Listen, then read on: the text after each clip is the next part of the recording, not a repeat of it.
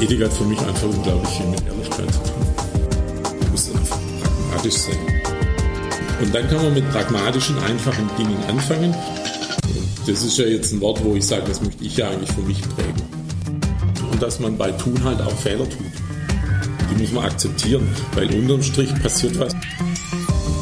Hallo und herzlich willkommen zum Wirtschaft und Ethik Podcast, dem Audiokanal der Ethik Society und des Wirtschaft und Ethik Magazins.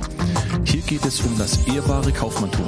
Wir möchten Unternehmern und Managern die pragmatische Ethik näher bringen. Ihr Experte zum Thema ist Jürgen Linzenmeier. Viel Spaß! So, ich bin heute in Münster, nicht in Münster, das andere Münster ist glaube in Westfalen Richtig, oben, sondern ich genau. bin rechts von, von Frankfurt. Äh, ich kannte das vorher gar nicht. Ich glaube nicht, wäre nach Westfalen gefahren, wenn Markus mich da nicht ähm, ähm, hingewiesen hätte. Also ich bin heute in Münster bei Markus Euler, Spielveränderer, äh, Vertriebscoach. Hallo Markus. Hallo, grüß dich, guten schön, Morgen. Schön, dass wir da heute da Danke, sind. Ähm, ja, vielleicht erzählst du mir einfach mal ähm, äh, zu Beginn des Podcasts, äh, was dich denn eigentlich so den ganzen Tag umtreibt, was du so, so machst, Tag aus, Tag ein? Ja. Ja, gerne. Also im Frühjahr habe ich immer gesagt, ich bin Wanderprediger, weil ich so ein Thema im Rucksack habe und dann von einer Stadt in die andere fahre. Ähm, gewissermaßen stimmt es heute noch. Ähm, ja, was mache ich? Ich bin unterwegs hauptsächlich im Vertrieb und arbeite dort intensiv mit Vertriebsmitarbeitern, meistens auch im B2B-Bereich und Führungskräften ja, einfach daran, mit Spaß und Erfolg zu verkaufen, neue Kunden zu gewinnen, ähm, Beziehungen zu Bestandskunden auszubauen.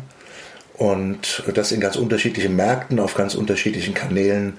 Ja, eine super spannende Sache. Hauptsächlich geht es um das Thema Kommunikation. Ähm, und da machen wir Workshops, Coachings, äh, nutzen auch das Internet ein bisschen mit Podcasts zum Beispiel. Und ja, das ist das, wofür ich morgens aufstehe. Jetzt spürt man ja schon, oder wir kennen uns jetzt auch schon eine Ecke, dass das ja schon ein bisschen eine, eine Herzenssache auch bei dir ist. Und man wird ja als Vertriebler äh, nicht geboren. Ich bin immer noch keiner ähm, äh, bisher geworden, aber wird da eigentlich ja nicht, das wird einem ja nicht wirklich in die Wiege gelegt, sage ich jetzt mal. Mhm. Gibt es irgendeine Lebensgeschichte, wie dich jetzt zum, zum Vertriebstrainer gebracht hat? Also Grundlage von dem Ganzen ist mein Herzensthema Kommunikation. Und ich habe mal Lehramt studiert und habe auch an der Schule gearbeitet ah, okay. und durfte dort auch in Frankfurt eine sehr gute pädagogische Ausbildung genießen, methodisch, didaktisch, was das angeht.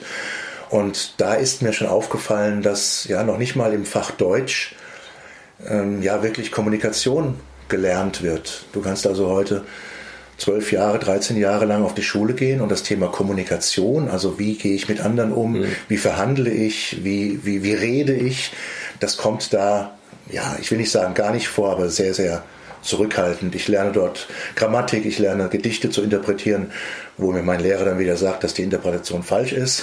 Stimmt, Wobei ich mir frage, warum ist es dann eine Interpretation?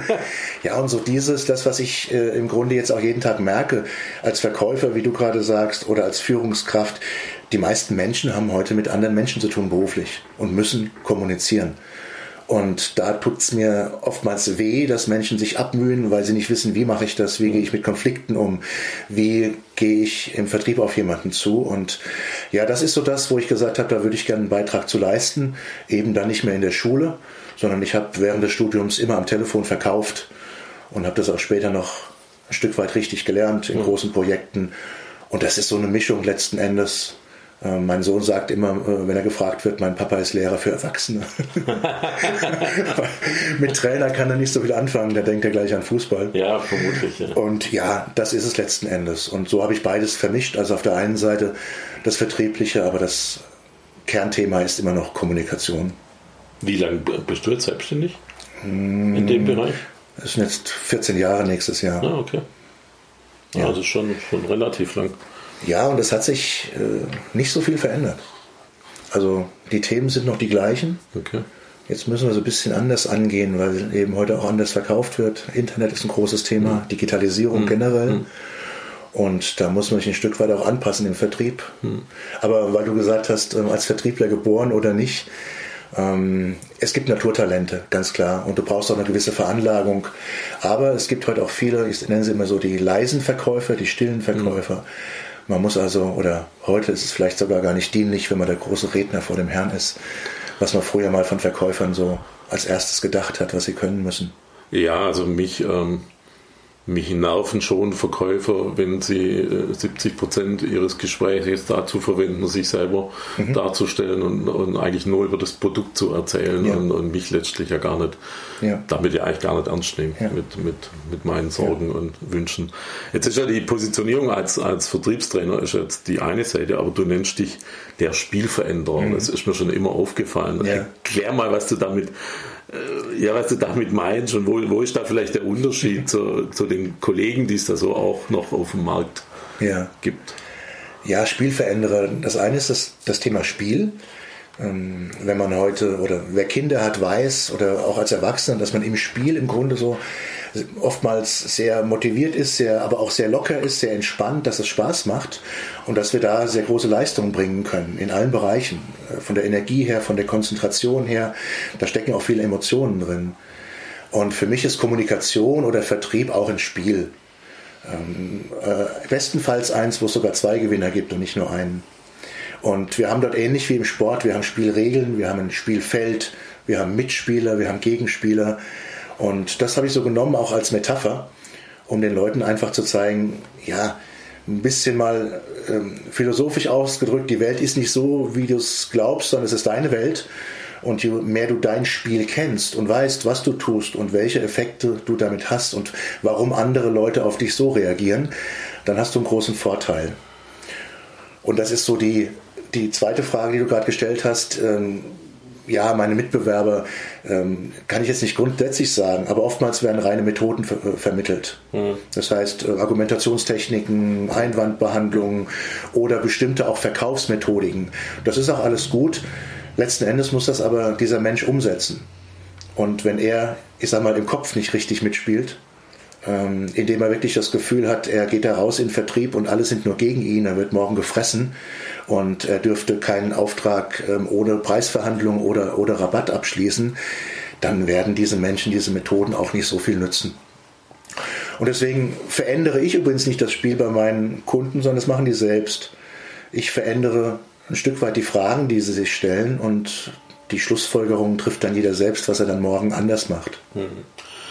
Also ich war ja auch schon auf dem einen oder anderen Vertriebstraining in meinem meiner 30-jährigen Selbstständigkeit und, und, und, ich konnte nie was, tatsächlich nie was mit diesen Methoden anfragen. Ja. Also was mir so immer so hängen geblieben ist, sind so diese, diese W-Fragen und was mhm. es da alles gibt.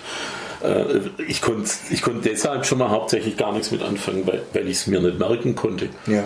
Äh, also wenn ich dann beim Kunden saß, dann, dann war ich da äh, eher ich mhm. selber, genau. authentisch vielleicht, ja. Schlagwort. Ähm, aber ich habe nie diese Techniken angewandt, weil ich mich ich, ich habe es ja eigentlich auch vergessen, also nicht, dass ich es nicht konnte, sondern ich konnte mich gar nicht mehr daran erinnern. Ja. Ja, auf der einen Seite sind diese Techniken wirklich nützlich, Gesprächstechniken, und die haben ja auch eine gute Basis und funktionieren auch. Nur wenn du die einfach nur aneinander reißt, selbst wenn du es könntest, dann, was du gerade sagst, wo bleibst du als Mensch? Wo kauft dich der Kunde als im Bereich, ich vertraue diesen Menschen? Und der Nachteil ist, alle die, die rein technikorientiert sind, methodenorientiert sind, die hören sich alle gleich an.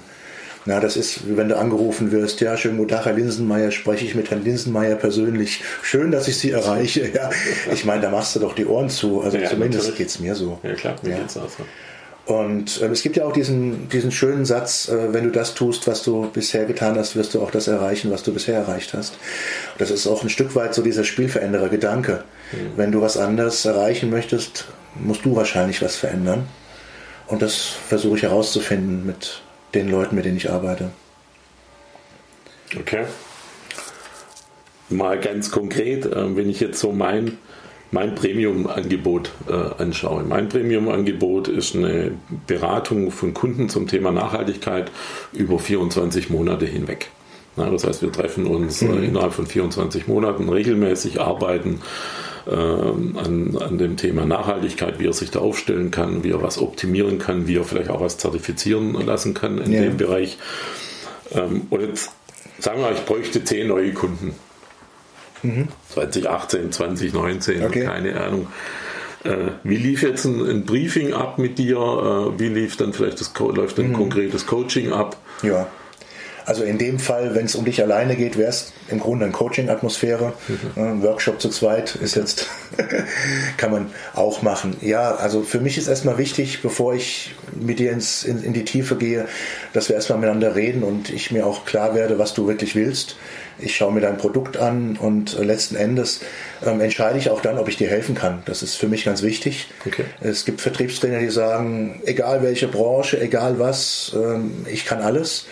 Und ähm, wenn es um sowas geht, auch gerade wie du sagst, Premium-Produkt ähm, und über einen längeren Zeitraum, dann muss ich da auch wirklich sagen, jawohl, da kann ich dir helfen. Das heißt, es findet ein Vorgespräch statt genau. und dann wird entschieden, ob man überhaupt zusammenpasst, äh, ob, ob genau. es möglich ist zu helfen. Genau, und das Zusammenpassen ist jetzt eben nicht nur fachlich, sondern auch menschlich. Also gerade wenn wir im Coaching-Bereich sind, gehört es sich so, wenn man wirklich auch Coaching ernst nimmt, dass man von beiden Seiten sagt, ja, mit dem möchte ich zusammenarbeiten. Okay. Und dann, wenn das so ist, und dann, ja, schauen wir erstmal, wie, schaue ich mir erstmal an, wie du es machst. Ich schaue mir deine Zielgruppe an, wie du bisher auf äh, die Zielgruppe gehst, welche Kanäle du nutzt, wie dein Marketing aussieht. Ähm, das ist jetzt einfach noch, noch keine Beratung als solche, sondern mein Bild muss relativ klar sein. Und dann überlegen wir gemeinsam, was im Rahmen deiner Möglichkeiten und deiner Präferenzen für Vertriebswege ähm, Sinn machen, ob wir neue Vertriebswege nutzen äh, sollten oder ob wir einfach die Wege, die du schon nutzt und die Möglichkeiten einfach ausbauen und verfeinern und optimieren letzten Endes.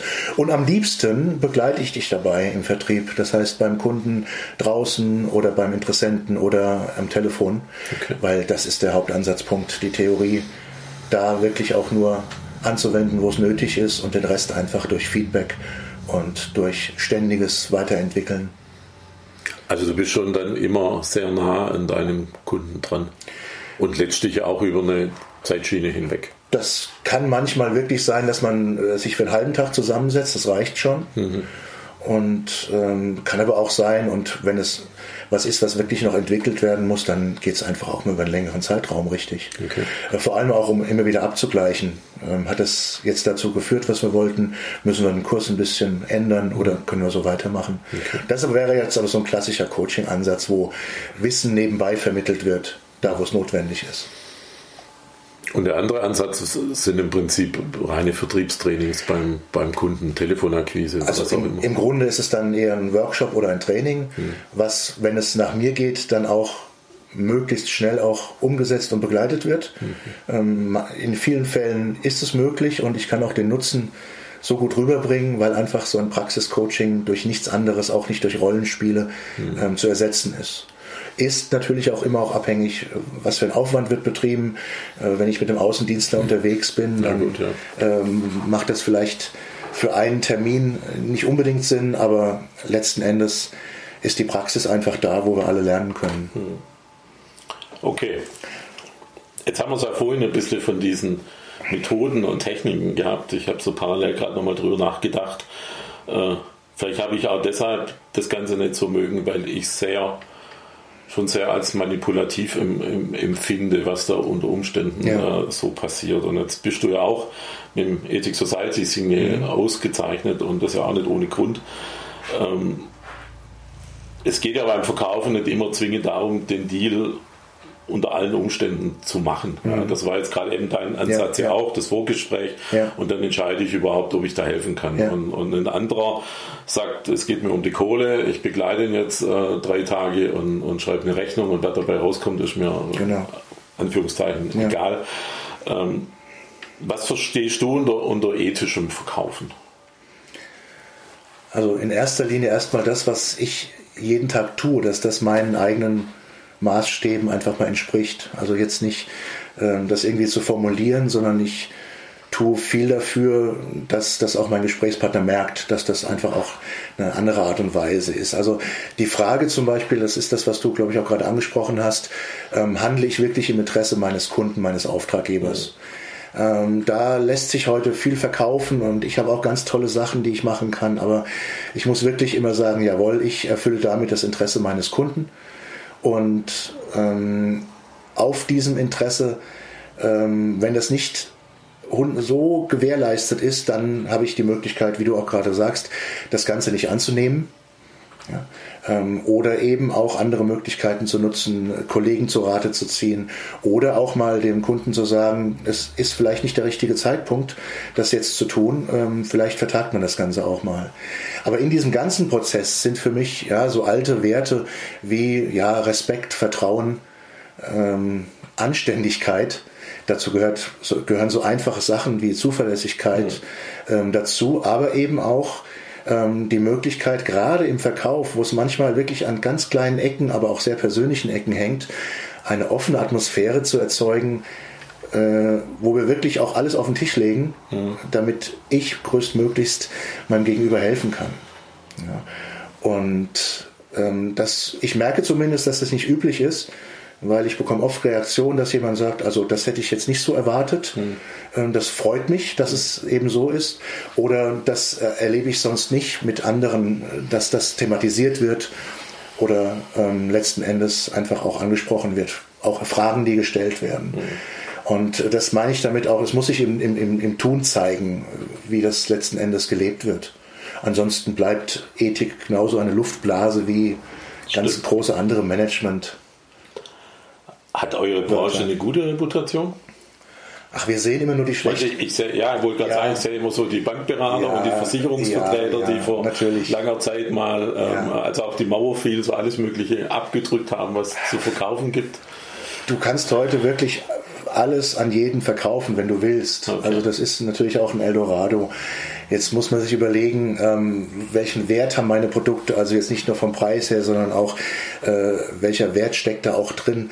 Ähm, wie ist meine Zielgruppe? Du hast jetzt gerade die Bankberater angesprochen. Ähm, mal kurz eine Lanze für die zu brechen.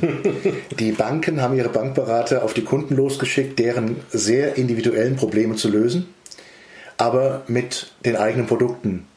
Hm. Das heißt, die Bank hat immer so den Anschein vermittelt, dort werde ich unabhängig beraten. Dass natürlich aber Banken nur auf ihre eigenen oder die, die ähm, Produkte im Verbund ja, äh, zugreifen können, das ist, das ist die andere Sache. Das heißt, der arme Berater hatte dann vielleicht sogar das Gefühl, das ist nicht das optimale Produkt, aber es ist halt schwierig, wenn der Mann von der Sparkasse sagt, gehen Sie doch mal zur Volksbank, äh, die haben einen besseren Sparplan. So, da fängt es für mich aber an. Ja, vielleicht das auch ein Punkt, wo sich zeigt, wo jemand überlegt, schicke ich ihn jetzt zur Konkurrenz, ist bestimmt eine große Entscheidung, aber wie gehe ich damit um?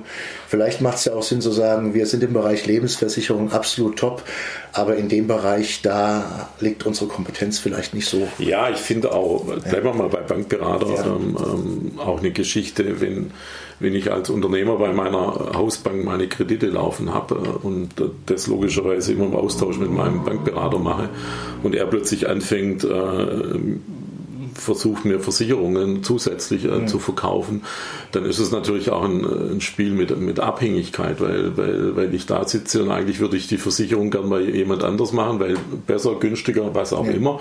Aber ich habe natürlich eine, eine, Abhängigkeit von meinem, mhm. von meinem Bankberater. Ja. Ähm, Finde ich eine sehr, sehr schwierige Situation. Ja. Ist mir selber tatsächlich äh, vor mhm. drei oder vier Jahren mal passiert. Ja, äh, also ganz wichtig, also auch mit allen ethischen Grundsätzen. Ähm, Geld verdienen, wirtschaften ist Unternehmerpflicht Natürlich. und äh, ist auch äh, nach oben hin nicht irgendwo vielleicht höchstens emotional in der Gesellschaft ein bisschen gedeckelt, aber ich habe kein Problem, jemand zu zeigen, wie er möglichst viel Geld verdient. Hm. So, es gibt nur irgendwann solche Stufen, wo man überlegen muss, was passiert jetzt, wenn ich da weitermache. Ja, und der Bankberater hatte dann noch seine unterschiedlichen Provisionen drauf. Ja, äh, je nachdem, von welcher Gesellschaft das dann auch war. Und jetzt wird es natürlich immer schwieriger zu sagen, handle ich wirklich im Hauptinteresse meines Kunden ja, letzten Endes. Und wenn morgens jemand in die Bank kommt und sagt, liebe Leute, wir müssen diesen Monat noch so und so viel von diesen Produkten verkaufen, dann müsste ich mich im Grunde dagegen wehren und öffentlich auch das, das zeigen oder zumindest meiner Führungskraft gegenüber.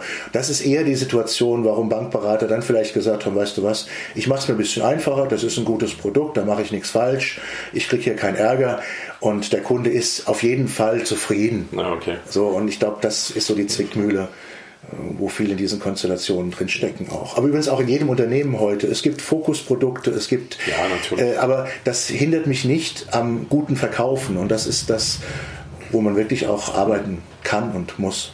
Ja, jetzt, du hast gerade ein bisschen das Stichwort Provision ja. äh, gesagt. Ähm, wie setzen denn Provisionen Verkäufer in, in Unternehmen tatsächlich unter, unter Druck und, und, und wie wirken sie sich auf, ja, bleiben wir mal beim Thema, beim Thema Ethik, ähm, mhm. wie wirken sie sich denn, denn darauf aus? Also ich halte Provisionen für äh, sehr, sehr unethisch, sage ich jetzt mal. Also auf der einen Seite bin ich der festen Überzeugung, dass jegliche Motivation und Provision gehören dazu, von außen mhm. nur begrenzt, gar nicht oder sogar kontraproduktiv wirken. So. Ich muss von einem Verkäufer, von jedem Mitarbeiter sowieso, aber gerade von einem Verkäufer ausgehen, dass er eine eigene Motivation mitbringt und dass er das wirklich aus Spaß macht und dass ich ihn nicht jeden Morgen antreiben muss, weil Motivare heißt ja antreiben im Grunde. So, auf der anderen Seite ähm, brauchen Verkäufer auch immer so ein bisschen den Kick und wollen auch in der Regel Geld verdienen, mehr als andere und deswegen haben sie den Beruf gewählt, weil sie es einfach selbst in der Hand haben. So, und das ist wieder mal so ein so ein Weg, den man finden muss, dass Verkäufe Provisionen wirklich den Nutzen erzielen, den sie haben. Das fängt natürlich beim Verhältnis äh, Grundgehalt, Provision an. Mhm. Äh, wenn das so niedrig ist, dass jemand davon nicht leben kann, dann verkauft er einfach anders, als wenn jemand sagt, ich habe ein gutes Grundgehalt und die Provision ist wirklich on top. Also die Provision als als Wertschätzung sozusagen, nicht als Richtig. nicht um verkäuferischeren Druck auszuüben, weil ich eigentlich finanziell mit dem Rücken an der Wand stehe, weil mein Grundgehalt viel zu niedrig ist. Genau, und da kann man wirklich in dem Bereich mit, mit Unternehmen, Führungskräften und Mitarbeitern gute Lösungen finden. Und die Provisionen müssen ja nicht immer nur monetär sein, sondern es gibt ja auch wirklich Dinge, worüber sich jemand freut, was er vielleicht auch nicht direkt versteuern muss. Also die Anreize, über die sollte man nicht unterhalten und sollte gleichzeitig immer gucken, wo geht das auch in eine andere Richtung. Ich kann als Unternehmen, als Vertriebsleitung meinen Vertrieb über Provisionen sehr gut steuern ja. und kann auch beeinflussen, was verkauft wird. Ja. ja, das ist definitiv so. Also wenn ich dir so zuhöre, dann geht es zukünftig eigentlich schon deutlich mehr vielleicht wie früher, weiß ich gar nicht, kann ich gar nicht einschätzen, mehr zu beraten, äh, auch mehr dem Kunden vielleicht wirklich lange Zeit zuzuhören, auch Wissen zu vermitteln, auch vielleicht mal sagen, das kann der, mein Mitbewerber, Kollege besser wie ich, äh, hör dir das mal an oder lass uns da mal zusammenarbeiten. Also eigentlich um viel mehr Vertrauen und Glaubwürdigkeit ja. aufbauen. Genau. Und wenn ich Angst haben muss, dass ein Kunde jetzt, ein Bestandskunde von mir, wenn ich den mal woanders hinschicke, natürlich auch zu jemandem, den ich vertraue, dass der sofort weg ist, dann habe ich sowieso ein Problem. Ja, der Kunde merkt auch, ob ich ihn auf Teufel komm raus halten will und den Deal machen will. Nur wenn ich Vertrauen gegenüber meinem Kunden zeige, indem ich auch sage, hier, ich habe einen Kollegen, äh, der ist zeitlich gerade besser, äh, äh, der hat mehr Zeit als ich gerade oder der hat da ein Stück noch mehr Kompetenz, ähm, dann vertraue ich auch meinem Kunden, dass er das so und meinem Kollegen, dass das alles gut läuft und dass man sich danach nochmal zusammensetzt und sagt, okay, wie ist das jetzt? Und ich glaube, der Verkäufer, äh, viele Verkaufstrainer und Berater trennen immer zwischen Berater und Verkäufern. Das gibt es sowieso nicht. Du musst immer mehr oder weniger beraten, das ist richtig. Und wenn du gut berätst, das heißt, was ist denn beraten? Das ist nicht das Vollquatschen, was du vorhin gesagt hast, mhm. sondern das ist ein offenes, vertrauensvolles Gespräch über die Probleme oder Ziele des Kunden, wo am Ende ich ihm die Möglichkeit gebe, mit meinen Leistungen und Produkten in die Richtung zu gehen, wie er möchte. Und wenn das gut läuft, und das habe ich auch in meinem Buch, im zweiten Buch Back to Basic beschrieben, dann hör einfach auf zu verkaufen. Ja, denn du musst nicht verkaufen im Sinne von argumentieren und Produkten auf den Tisch legen. Am Ende will der Kunde natürlich wissen, und Herr Euler, Herr Linsenmeier, können Sie mir da helfen über das, was wir gerade gesprochen haben? Und dann zeige ich es ihm. Jetzt komme ich in diese Phase, wo ich präsentiere, mhm. wo ich ihm was Bestimmtes empfehle. Mhm. Ja, und am Ende frage ich ihn natürlich auch, wollen wir das so machen? Das ist dann der berühmte Abschluss. Aber da brauche ich auch keine 27 Abschlussfragen für. Ja, Weil wenn das hier am Ende nicht klappt, dann brauche ich keine Einwandbehandlung oder sonst was. In der Regel muss man sagen, ist da vorher schon was schiefgelaufen. Ja, oder es gibt tatsächlich reale Gründe, warum man es zum jetzigen Zeitpunkt nicht macht. Richtig. Die man ja dann auch akzeptieren kann. Und da sind wir bei diesem Art von Verkaufstraining, wo ich auch wirklich ganz klar sage, da distanziere ich mich. Solche Sprüche wie, solange der Kunde noch Nein sagt, hat er den Nutzen des Produktes nicht verstanden. ich muss dir ganz ehrlich sagen, wer sowas glaubt, der hält seinen Kunden für blöd. Ja. Also ein Kunde kann heute wirklich entscheiden. Sagen ja auch viele deiner, deiner, Kollegen. Ja, ähm, und gepaart mit dem Spruch, wenn du es nicht verkaufst, verkaufst ein anderer, mhm. Äh, kann ich natürlich Verkäufer, die unter Druck stehen, ja, und dann auch noch in Richtung Verkaufstrainingsberatung gehen, die kann ich damit natürlich genau da packen, wo sie es wollen. So, und dann gebe ich ihnen zwei, drei Standardsachen mit auf den Weg. Ähm, die sind froh und haben im Grunde aber das Problem nicht gelöst, weil die Ursache immer noch die gleiche ist. Mhm. Und dann äh, gehen Leute fünf bis sechs Mal in Verkaufsseminare und sagen, ich war schon auf so vielen und ich lerne immer noch was dazu, das stimmt, aber ihr Grundproblem haben sie vielleicht noch gar nicht gelöst. Und das ist so, dass wo ein Verkäufer heute einfach auch wissen muss, der Kunde ist schlau, der Kunde ist vorinformiert, der Kunde kennt mich vielleicht besser, als ich glaube und was kann ich jetzt noch tun? Ich kann jetzt wirklich noch mit meiner Expertise den Punkt finden, wo ich mit dem Kunden ansetze. Der Kunde kennt die Lösung vielleicht nur im Ansatz oder was ich immer oder öfter erlebe auch, der Kunde hat zwar eine Vorstellung von der Lösung, die er möchte, aber wenn wir miteinander gesprochen haben, sagt er, stimmt, daran habe ich gar nicht gedacht. Und das ist auch was, wo man heute als Verkäufer, wenn der Kunde mit klaren Vorstellungen kommt, entweder sagt, gut, mache ich ihn so, verkaufe ich ihn, oder dass man das trotzdem nochmal hinterfragt, um dem Kunden am Ende noch eine bessere Lösung zu bieten, als er im Grunde schon wusste. Findet das von dir gerade beschriebene an allen Schnittstellen statt? Also kann man das im Einzelhandel anwenden? Kann ich das bei der Telefonakquise, mhm. äh, also diesen Vertrauensaufbau ja. ähm, anwenden? Oder auch wie vorhin bei Premium-Paket muss ich ja eh so arbeiten, dass ich Vertrauen und Glaubwürdigkeit aufbaue. Aber kann ich da auch das runterbrechen auf mhm. Einzelhandel? Definitiv, also überall da, wo ich im direkten Auge in Auge Kontakt bin mhm. oder eben auch am Telefon da ist das ja auch der große Unterschied. Ich sage mal, das Internet kann ich verkaufen. Das Internet ist, verkauft nicht, das ist blöd. Also ja, also auch ein Online-Portal verkauft nicht. Das ist natürlich sehr schlau gemacht und absolut in Ordnung. Ich bin selbst Kunde auf Online-Portalen ähm, und äh, kaufe auch online viel ein, aber das ist letzten Endes nicht zu ersetzen. Auch nicht durch einen Chat. Ja? Die bauen ja auch Vertrauen auf, äh, unterm Strich. Also wenn ich bei Amazon was bestelle Absolut. und es kommt eine falsche Lieferung, dann habe ich null Probleme, das wieder loszuwerden. Und damit haben die ein, hohes Vertrauens ja. Äh, ja, genau. bei mir gewonnen. Aber in den meisten Fällen hast du dann auch Kontakt mit einem Mitarbeiter. Also wenn du möchtest. Durchaus, ja. ja. Und ähm, natürlich kann auch anders Vertrauen aufgebaut werden. Ich meine, die ganzen äh, Rezensionen im Internet bauen auch drauf auf, Vertrauen zu erzeugen. Mhm. Ähm, mehr oder weniger erfolgreich letzten Endes. Also es gibt bestimmt Standardprodukte, da brauche ich keinen Menschen dazwischen, die kann ich mir online über Adressen einsammeln und eine Kostprobe einkaufen und verkaufen und automatisch abwickeln. Das ist ja auch so der Trend heute, den man in sozialen Medien liest, dieses automatisierte ähm, Geld verdienen, ohne was zu tun. Aber das funktioniert im, im B2B schon gar nicht, das funktioniert im Privatkundengeschäft gut aber auch nur bis zu einem bestimmten Punkt. Also erstmal gehen mir diese, mir persönlich, vielleicht liege ich da ja falsch, diese Verkaufsfunnels gehen mir ehrlich gesagt inzwischen auf Facebook äh, so tierisch auf den Sack, äh, weil, weil wenn man sich tatsächlich mal in das eine oder andere dann mit seiner E-Mail-Adresse eingeloggt hat, dann, dann kommt in der Regel erstmal relativ schlechte Qualität daher. Äh, es wird auch relativ schnell klar, man will halt doch ein paar Euro an irgendeiner Stelle. Es ist unglaublich anonym. Äh, also es ist keine fachliche Kompetenz dahinter, aber ich kriege trotzdem immer so vermittelt, das funktioniert, das sind alles Millionäre. Also es funktioniert, weil es ein durchdachter psychologischer Prozess ist, der da ausgelöst ja. wird. Ja. Ähm, sei es jetzt auf Basis von Reziprozität oder von was anderem. Mhm. Ähm, das, das ist schon richtig. Und man kann es auch nutzen, wenn man weiß, wie es funktioniert. Aber der entscheidende Punkt, den hast du gerade genannt.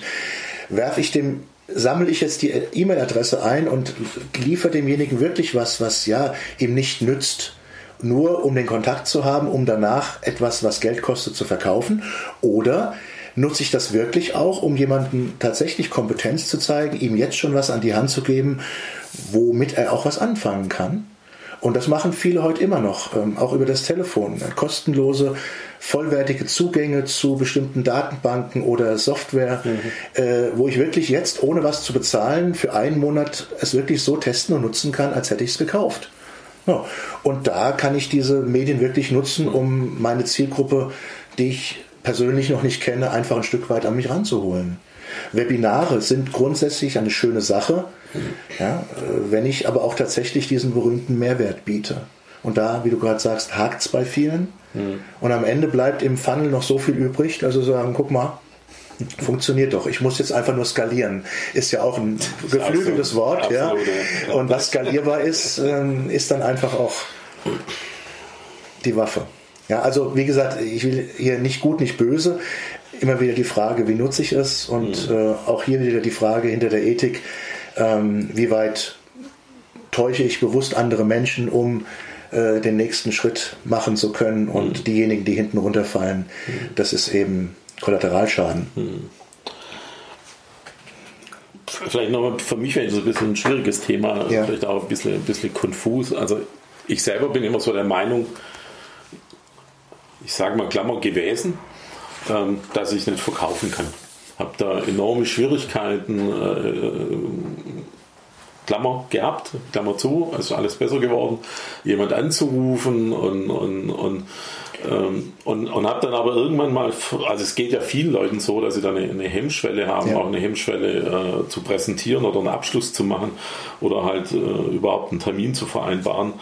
Ähm, ich habe für mich ein bisschen gemerkt, wenn, wenn ich so diesen im Hinterkopf immer so dieses war für mich immer so das zwanghafte Verkaufen. Genau. Also ich muss da jetzt hinfahren und sollte eigentlich im, im, mit dem Auftrag zurückkommen, weil ja. ich ja zwangsläufig von Aufträgen lebe und nicht von keinen. Ja. Ähm, bis ich dann irgendwie mal ein bisschen festgestellt habe, ähm, ich brauche irgendein anderes System für mich, ja. wo für mich funktioniert und nur für mich individuell funktioniert. Und das haben wir ja vorhin mit diesen Methoden gehabt. Das, äh, die fand ich auch immer toll, aber sie, sie haben nie zu mir selber gepasst.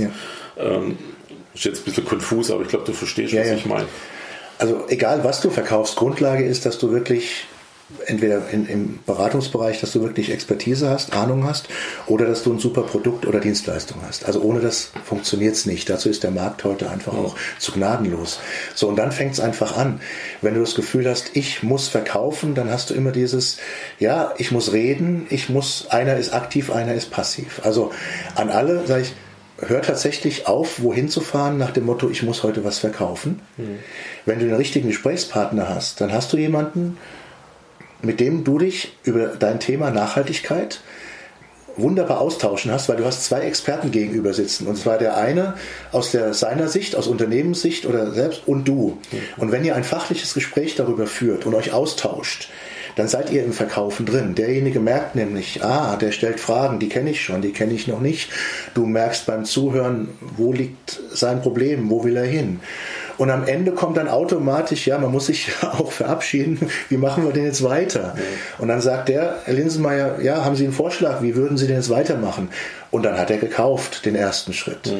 Ja, und diese Art von Verkaufen, die ist bestimmt am Anfang sehr schwer, weil man immer das Gefühl hat, ach, jetzt ist nichts passiert, ich kann doch nicht heimfahren. Und äh, klar, du brauchst am Ende, und das ist wichtig im Verkaufen, immer eine verbindliche Vereinbarung. Wie geht's weiter? An die müssen, sollen sich beide auch committen, wie es so schön heißt. Ja, und das lässt sich auch auf, auf jeden anderen Verkäufer übertragen, ja. was du gerade äh, gesagt ja. hast. Ich, ich stelle gerade fest, mir hat es nie einer so gesagt wie du mhm. mir jetzt gerade, ja. sondern alle arbeiten nach dieser Methodik und, und was weiß ich, ruf 1000 an, mhm. dann, dann hast du äh, äh, genau. so viel Ja's. Ähm, äh, und ich dachte, ich rufe nie 1000 Leute an, was soll der Quatsch? Ich will, wie du sagst, ja. mich mit jemand über das Thema, über mein Produkt, über mhm. die Möglichkeiten äh, unterhalten. Ja. Und, und, und dann habe ich schon festgestellt, wird am Ende des Tages automatisch gekauft. Ja. Und im Grunde ist es genauso, wie wir als Kind früher unterwegs waren. Kinder sind die besten Verkäufer. Die machen es aber intuitiv und machen es einfach, wie du sagst, mit Natürlichkeit, mit Persönlichkeit. Nicht als später dann als Methode, wenn sie wissen, dass die Methode funktioniert. Aber vorher machen sie es ja intuitiv. Ja, ja sie machen es intuitiv, sie machen es lustig, und sie machen es mit Spaß, mit Sprüchen. Genau. Äh, und sie machen aber auch direkt den Abschluss. Äh, die machen den auch, den wollen ihn auch. Gibt es jetzt ein Eis? Ja, genau. Und sie machen so psychologische Effekte, zum Beispiel, wenn, du, wenn sie nur nach deinem Eis fragen, kannst du Nein sagen. Deswegen sagen Kinder, kriege ich ein Eis und ein Stück Kuchen? Dann sagst du, also nee, beides nicht. Was willst du denn? Und schon haben sie eins davon. das sind also auch Methoden, die man äh, im, im, Verkaufen wunderbar anwenden kann. Ja? Äh, so. Cialdini äh, äh, hat es in seinem Buch hier neben Dix, die Psychologie des Überzeugens, genauso aufgeführt. super. ähm, gib mal den Zuhörern fünf, ja. fünf Tipps, äh, was man denn einfach zeitnah machen könnte, um Aufträge zu kriegen? Oder drei Tipps. Ich weiß nicht, wie schwer das ist. Ja, das zeitnah ist immer eine Geschichte. Ja. Ich habe auch viele Kunden, die sagen, Herr Euler, wir haben Quartalsende. Ja, wir brauchen äh, noch. Wir brauchen noch. Ja. Und das ist immer eine Sache, wo ich sehr wach bin. Weil äh, auch nicht um jeden Preis. Also erstmal ist, das habe ich eben schon versucht, Ruhe bewahren. Ein Verkäufer, der unter Druck steht und seinem Kunden zeigt, von der Art und Weise her, dass er schon mit Rabatten reinkommt, ähm, ist zwar erstmal angenehm für den Kunden, aber auch gleichzeitig sehr zwiespältig. Das merkt jemand sofort. Also gerade dann Ruhe bewahren und wirklich überlegen, was muss ich jetzt machen und wirklich mal ein leeres Blatt Papier bringen. Dann erstmal die persönlichen Kontakte suchen im Netzwerk, was man hoffentlich hat. Ja, und ähm, auch, was oft vernachlässigt wird, ähm, nicht mehr aktive Kunden oder Bestandskunden einfach nochmal persönlich ansprechen. Äh, man hört so oft das Thema, ach Herr Euler, gut, dass Sie anrufen, ich habe gerade was auf dem Tisch. Die Frage ist, hätten Sie sich auch aktiv bei mir gemeldet? Hm. So, also wirklich in dem Bereich erstmal hm. das, ähm, das zu machen. Und dann natürlich auch überlegen, ähm, welche Produkte, was kann ich jetzt vielleicht auch mal ein neues Produkt schnüren, was sich schneller verkauft, mhm. wie ich zu Kunden komme als bisher, weil wenn ich jetzt wirklich auch mit irgendeinem Produkt rangehe, egal über welche Medien, ähm, dann komme ich vielleicht nicht dahin. Also sehr bewusst vorgehen. Okay. Und ein Punkt ist wirklich, und den vernachlässigen viele, ähm, verkaufen und Vertrieb machen, wenn man Aufträge hat und nicht, wenn man keine hat. ähm, wenn ich unterwegs bin und meinen Terminplan angucke, dann muss ich auch überlegen, ja, wann machst du jetzt Vertrieb? Ja. Aber wenn der Punkt irgendwann da ist, wo man die Aufträge braucht und man hat eben nicht viel im Funnel oder in der Pipeline, ja. dann wird es wirklich schwer. Ja, das und das Schöne ist, Vertrieb macht dann viel mehr Spaß, wenn man ihn nicht braucht. Man kann maximal in die Situation kommen, wenn wie du und ich, wenn wir ähm, allein unterwegs sind oder mit einem kleinen Netzwerk, dass man zu viel Aufträge oder Anfragen bekommt. Ja. ja, es fordert ja auch den Typ 1 Ruhe bewahren. Also wenn ich, genau. wenn ich halt die Pipeline äh, zu 80 Prozent ja. voll habe, dann kann ich auch ja. mal ablehnen. Und natürlich kannst du auch schnell an den Markt mhm. gehen und kannst dein Produkt bundeln oder einen Preis runtersetzen mhm. oder die machen. Dann hast du auch mehr Nachfragen als sonst. Aber die Frage ist, willst du das? Passt das zu dir? Mhm. Oder passt es eben nicht letzten Endes? Aber hier auch für mich das Schnellste ist wirklich immer noch, geh ans Telefon, ruf Menschen an okay. ähm, und sei aktiv letzten Endes. Okay. Ein Tipp von mir wäre ja noch, dich zu buchen als Vertriebstrainer. Auch das ist möglich. Wie nehmen denn die Hörer am besten Kontakt ja. mit dir auf? Über einfach Internetseite? Also am besten über die markus-euler.de. Okay. Dort ist ein Kontaktformular. Aber auch im, äh, bei Facebook bin ich zu finden.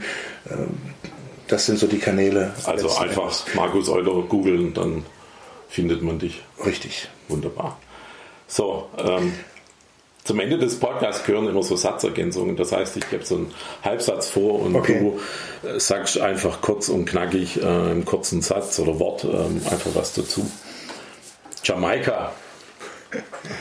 Schönes Land, schöne Musik und ähm, politisch gesehen schwierig. Okay, wenn ich Kraft tanken möchte? Ja, dann mache ich meistens mache ich Musik oder höre Musik oder gehe mit meinem Sohn Tischtennis oder Fußball spielen. Das Wichtigste in meinem Leben? Ist wirklich Familie und Zusammenhalt, was als Selbstständiger manchmal schwer ist und kreative Lösungen benötigt.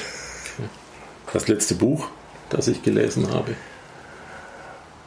Endlich mal wieder ein Nichtfachbuch. Ah, schön. Nämlich, ja, seit vielen, vielen Jahren von Pierre Jarawan. Am Ende bleiben die Zedern.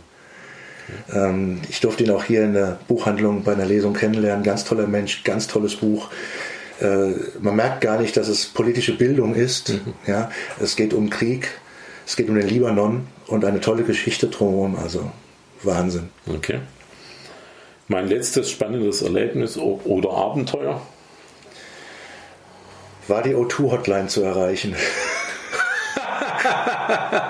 ich habe es nicht geschafft nach zwei Wochen war für mich wirklich ein Erlebnis und zwar ein Erlebnis, wie man heute noch als, als Anbieter in einem Bereich wie Kommunikation tatsächlich ähm, ja, so ein Desinteresse für seine Kunden zeigen kann. Er erschrickt mich immer wieder, ist jetzt ein Beispiel, okay. äh, wie auch immer, aber da muss ich sagen, das war ein Abenteuer, was heute im Grunde technisch wie auch sonst im Grunde keins mehr sein dürfte. Mein Lieblingshotel?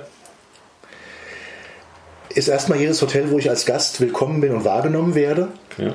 Aber hier in der Ecke gibt es ein Hotel, da bin ich sehr oft oder öfter ähm, privat. Das ist das Seehotel in Niedernberg. Mhm. Äh, wunderschönes Tagungshotel, aber auch um einfach mal privat auszuspannen. Okay. In drei Jahren möchte ich zurückblicken und hoffentlich feststellen, dass, es, dass ich im Jahr 2017 fast alles richtig gemacht habe. Markus, vielen Dank für das Gespräch. Danke auch, Jürgen. Das war Folge 13 des Wirtschaft und Ethik Podcast. Vielen Dank fürs Zuhören. Mehr Informationen auf jürgen-linsenmeier.de. Abonnieren Sie den Podcast auf iTunes und empfehlen Sie uns weiter. Bis zum nächsten Mal.